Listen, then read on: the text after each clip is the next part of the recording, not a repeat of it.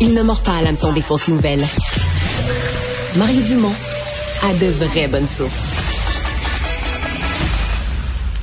Alors, Marianne, on a un verdict euh, dans le dossier Harold Lebel. Oui, exactement. Harold Lebel, qui, je rappelle, ex-député péquiste, est accusé d'agression sexuelle. Ben là, ça vient tout juste de tomber. Là, on savait en milieu d'après-midi que ça allait, que le verdict, du moins, allait être rendu euh, vers 15h30. Ça vient juste de sortir le verdict et qu'il est coupable, Harold Lebel, d'agression sexuelle. Je pense qu'on peut peut-être aller écouter euh, en, direct le reportage à LCN de Katia Laflamme. Non, pas, tout de suite. On, on l'a pas tout de suite, mais dans les prochaines secondes, oui, là, on va pouvoir. On va pouvoir y euh, aller. Donc, euh, ouais, rappel. Donc, Harold Lebel, évidemment, qui les événements qui remontaient à l'automne 2019, si je me trompe pas. Euh, dans son appartement à Rimouski où euh, bon une femme qu'on ne peut identifier euh, avait été avait été allée était allée coucher. Il y avait une troisième personne dans l'appartement. Et là, c'était vraiment le jury devait déterminer laquelle des versions on croyait. Là, hein? Mm-hmm. oui, oui, exactement. Hmm. Les bon, les on n'avait pas le, procès devait inclure plus de gens on avait eu essentiellement au procès deux témoignages. Ça devenait la parole euh, de l'un contre la parole de l'autre. Il y avait le, témoignage d'Harold Lebel lui-même. Il y avait le témoignage d'abord de la plaignante. Euh, sinon, il y a eu juste un technicien en identité judiciaire qui a euh, qui a brièvement présenté des photos de l'appartement juste pour situer les choses. Mais même la même la troisième personne présente dans dans le condo, on ne l'avait pas fait. on ne l'avait pas fait témoigné. Euh, rappelez aux gens, Harold Lebel, donc qui ne s'était pas repris, on dit l'ex-député de parce que ça va de soi, il ne s'était pas représenté à l'élection de, de, de, cet automne, du 3 octobre, avait dû annoncer, euh, quand on a fixé la date de son procès, ah, ben, remarque, une fois déclaré euh, coupable. Mario, si tu veux, là, on a, on a Katia Laflamme, là, qui est journaliste euh, en direct on sur va aller écouter le reportage en direct du Palais de justice. Comme c'est toujours l'habitude dans, dans ce type de procès là, devant jury, euh, vraiment la, la, partie très solennelle où on demande à tous les jurés euh, de pas s'identifier, mais de, de dire qu'ils sont présents. Et par la suite, on demande est-ce que vous êtes arrivé à un verdict? Est-ce qu'il s'agit d'un verdict unanime? On demande à l'accusé de se lever, de faire face au, au, jury, ce qu'ils ce qu'ils ont fait. Et donc, euh, le verdict est tombé euh, coupable. Euh, clairement, clairement, les, les 12 jurés, les 9 femmes, les 3 hommes n'ont pas cru la version d'Harold Lebel. Ils ont cru la version de la plaignante. Et vous savez, dans cette cause, on était vraiment dans deux versions là, complètement différentes. La plaignante affirme que Harold Lebel l'a agressé et lui niait jusqu'à niait les faits. Là. On n'était pas dans une question de est-ce qu'il y avait le consentement. C'était vraiment la version de un contre l'autre. Le jury a clairement cru la version de la plaignante. Alors présentement, euh, ce qui va se passer, vous savez, dans des causes comme ça devant le jury, euh, c'est le juge qui va imposer la peine. Alors c'est pas aujourd'hui qu'on va savoir euh, Harold Lebel euh, quelle peine il recevra pour ce chef d'accusation. Vous savez qu'il n'y a qu'un chef d'accusation, agression sexuelle. C'est passible d'une peine d'emprisonnement maximale de 10 ans. Maintenant, on devra attendre les représentations sur la peine des avocats dans un moment, dans certains temps. Là, ce sera pas aujourd'hui, suivi de la peine imposée par le juge.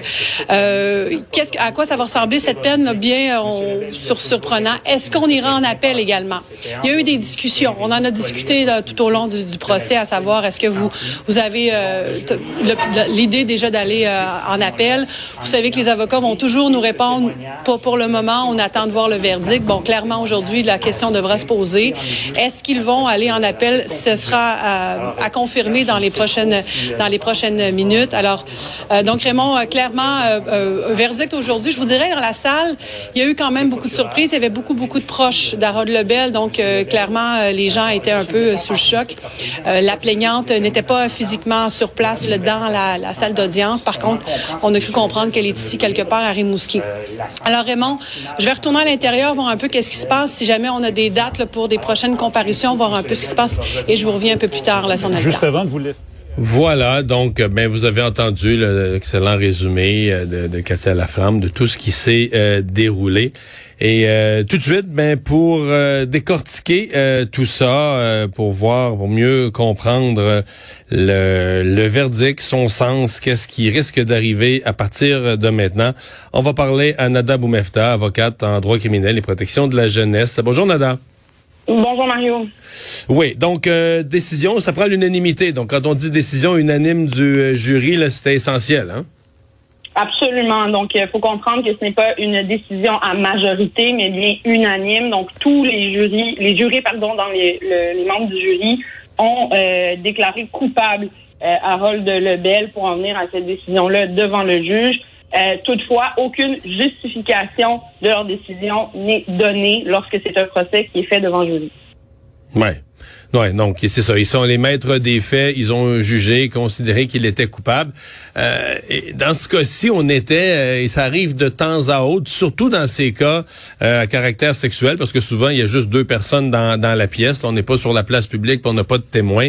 Euh, donc c'est un procès où on avait eu, bon, sinon, sinon qu'un policier qui est allé présenter des photos du condo pour situer les lieux.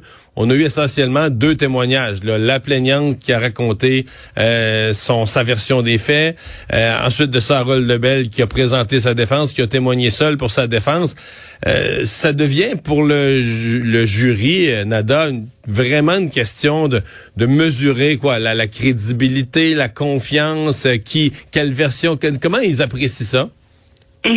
Euh, d'abord, je pense qu'il y avait aussi euh, de, de, la preuve d'échange de messages textes entre les deux parties. Ça a dû peut-être jouer aussi dans, sur la crédibilité euh, de certains témoignages, dont celui de Harold Lebel, surtout sur le fait qu'il disait ne pas se souvenir de certaines choses alors qu'il l'admettait via message texte. Donc ça, c'est peut-être des éléments qui ont dû être tenus en compte. tu l'as bien dit, ce sont eux les maîtres des faits, mais ils sont toutefois encadrés par le droit. Et c'est ce que le juge a dû leur expliquer en leur donnant les directives. Donc oui, il y a une appréciation des faits qui est faite de leur part, mais euh, il y a des critères quand même euh, dont ils devaient tenir compte. Entre autres, quand on a des cas comme ça de versions contradictoires, le premier critère, c'est de savoir si on croit ou non l'accusé qui a témoigné dans ce cas-ci pour euh, sa défense. Si on le croit, on doit l'acquitter. Le deuxième critère qui se pose, c'est de savoir si euh, il y a dans la preuve qui leur a été présentée un doute raisonnable qui en ressort. Si c'est le cas, ils doivent l'acquitter. Et ce doute raisonnable-là peut euh, sortir, par exemple, de la preuve qui a été euh, amenée par le message texte ou par le contre-interrogatoire de la plaignante et son témoignage principal. Là, on peut parler de certaines crédibilités, contradictions, par exemple, ou choses qu'on peut relever comme étant euh, pas très solide essentiellement et n'atteignant pas le fardeau hors de tout doute euh, raisonnable. Donc, on doit l'acquitter. Et le troisième critère, c'est le fardeau dont je viens de, de mentionner euh, l'existence. Si dans son ensemble, la preuve qui a été présentée selon le jury est assez forte et a atteint sur tous les éléments essentiels de l'infraction une preuve hors de tout doute raisonnable, on doit à ce moment-là le déclarer coupable. Et dans ce cas-ci, on comprend qu'ils auraient suivi ces directives-là pour en venir à cette conclusion. Mais rappelons encore une fois qu'un jury n'a pas à justifier, à expliquer leur cheminement et à justifier même en droit pourquoi ils en sont venus à cette conclusion. Important de le rappeler. Bon, euh, pour la suite des choses, on va se parler de la, de la, sentence possible dans un instant, mais tout de suite, avant d'arriver à la sentence, il y a la possibilité d'aller en appel. Euh, encore là, euh, on peut pas, je sais que dans le public, parfois, c'est compliqué, mais on peut pas aller en appel parce qu'on pense que le jury, c'est une gang de nonos puis ils se sont trompés, là. non, effectivement, c'est pas une raison qui est valable pour aller en appel.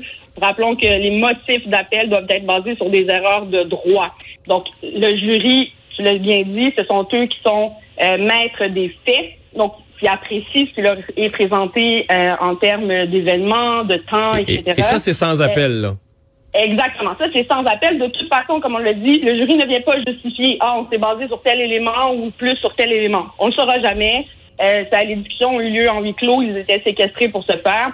Donc, on ne le saura pas. Mais ce qu'on sait et ce qui est enregistré en salle d'audience et ce sur quoi euh, les parties peuvent se baser pour aller en appel, ce sont les directives que le juge, qui lui maître en droit, dans ce type d'affaires-là, a donné au jury. Donc, comment est-ce qu'il a expliqué ces critères-là d'évaluation des faits? Comment est-ce qu'il il a expliqué? Souvent, on utilise ce qu'on appelle des arbres décisionnels euh, pour en venir à telle ou telle conclusion. Est-ce que ça a été bien fait? Est-ce qu'on a bien commenté également euh, comment chaque preuve s'est déroulée? Et, entre autres, le fait qu'on a réouvert aussi la preuve du côté de la défense suite euh, à la connaissance de la participation, entre autres, de la plaignante à un documentaire où elle était à visage euh, découvert. Est-ce qu'on a bien expliqué les tenants et aboutissants de tout ça?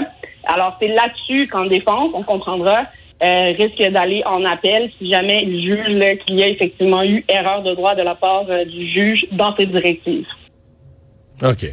Euh, la sentence. Je comprends que pour une agression, une accusation, pardon, d'agression sexuelle euh, simple, où il n'y a pas avec arme à feu, agression sexuelle armée, mais ce qu'on appelle l'agression sexuelle simple, euh, il n'y a pas de peine minimale. Les gens qui se demanderaient est-ce qu'il est, est, y a une peine minimale, un temps de prison minimal dans la loi, il n'y a pas de peine minimale, hein?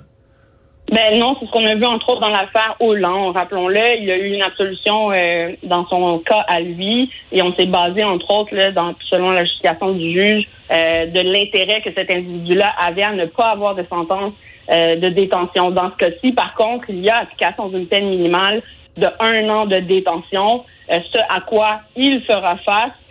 et rappelons que c'est au juge de déterminer la durée de cette détention-là, dont le minimum sera 12 mois.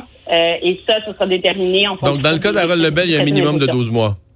Exactement, il y aura un minimum de 12 mois. Je tiens juste à, dire à tous et à toutes que c'est une, une peine qui est dans le code criminel déterminé et qui est présentement là, sous la loupe de nos tribunaux, puisqu'elle est, elle est en ce moment plaidée comme étant le cruel et inusité, c'est-à-dire qu'on juge que d'imposer une peine minimale pour ce type d'infraction-là, à n'importe qui, n'importe qui qui serait déclaré coupable ou qui plaiderait coupable, ben c'est peut-être trop sévère.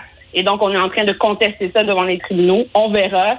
Euh, rappelons que le juge, là, qui lui a ce pouvoir-là de décider, ne pourra pas nécessairement lui-même le trancher sur euh, la constitutionnalité ou pas de cet article-là, mais pourrait euh, décider, comme on l'a vu dans d'autres dossiers, donner une peine plus légère en justifiant et en voyant qu'est-ce qu'il y en est, mais il est lié là, à tout le moins à ce statut par le code criminel où il y a imposition de minimale d'un an.